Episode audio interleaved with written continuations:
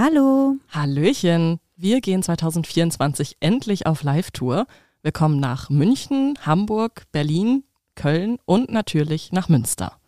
Der Vorverkauf läuft bereits und da wir in einigen kuscheligen Locations spielen, lohnt es sich, besonders schnell zu sein.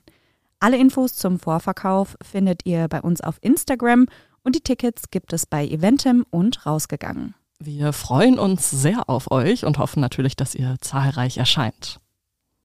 Hallöchen. Hallo und herzlich willkommen zu unserem nächsten Teaser.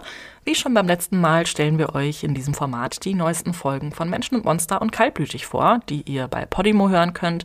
Und wenn ihr inhaltlich das irgendwie interessant findet, dann könnt ihr ja da mal rüberwechseln und euch das anhören. Hier eine kurze Info dazu, was ihr bei Podimo findet und wer, was Podimo überhaupt ist.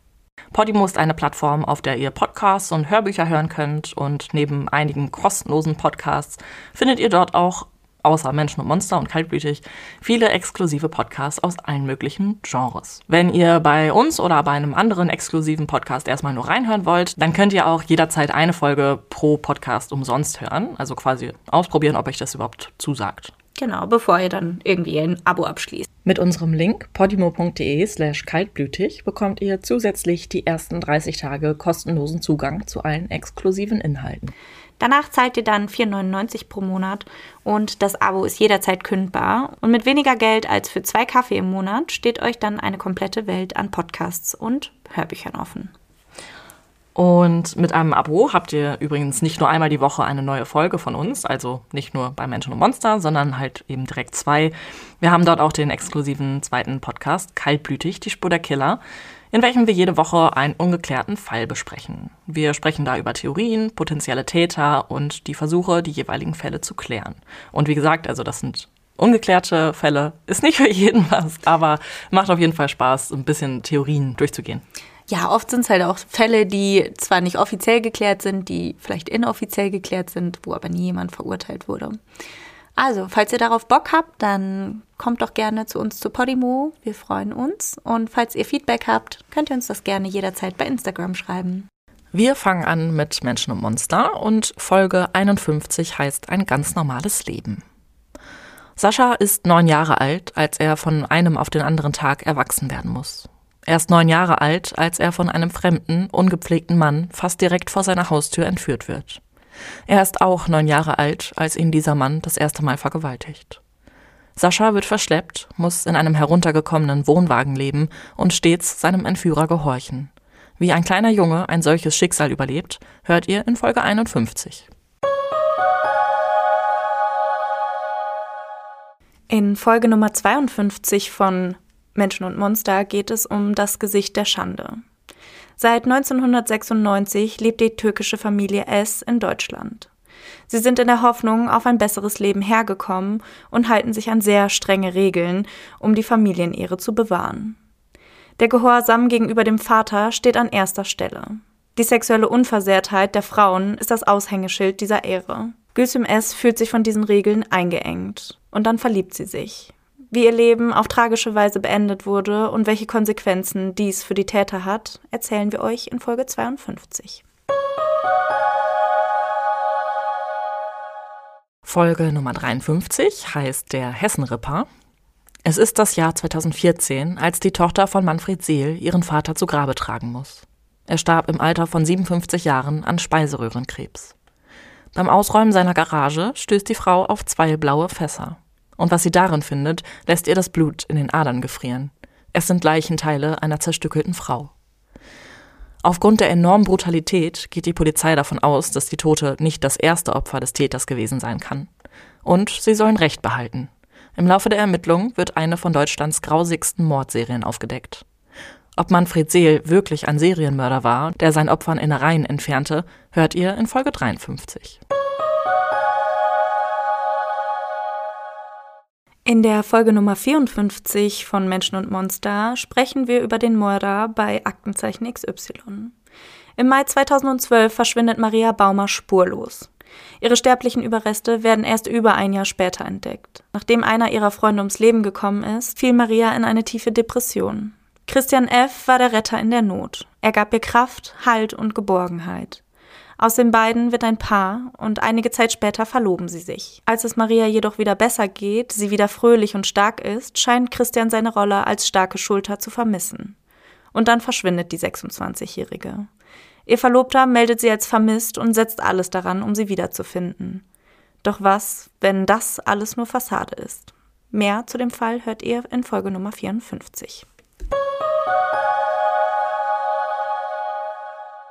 Und hier auch unsere letzten vier Folgen bei Kaltblütig. In Folge Nummer 21 geht es um den Fall von Tristan Brübach.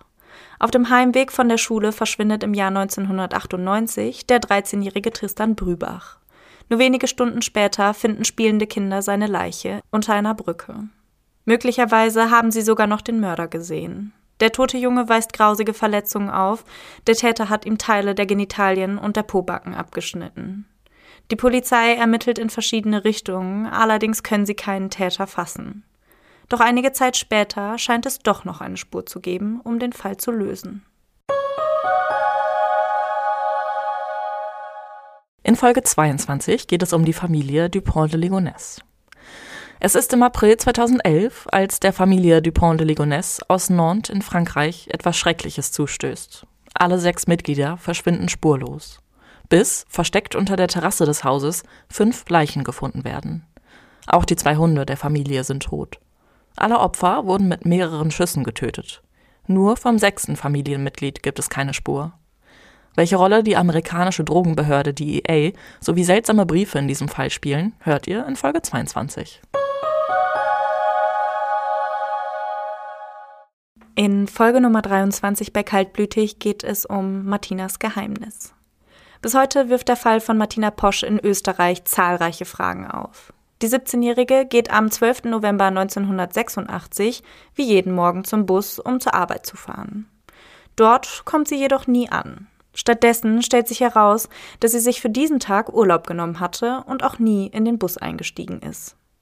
Ihre Leiche wird zehn Tage später im Mondsee gefunden, der rund 40 Minuten entfernt ist.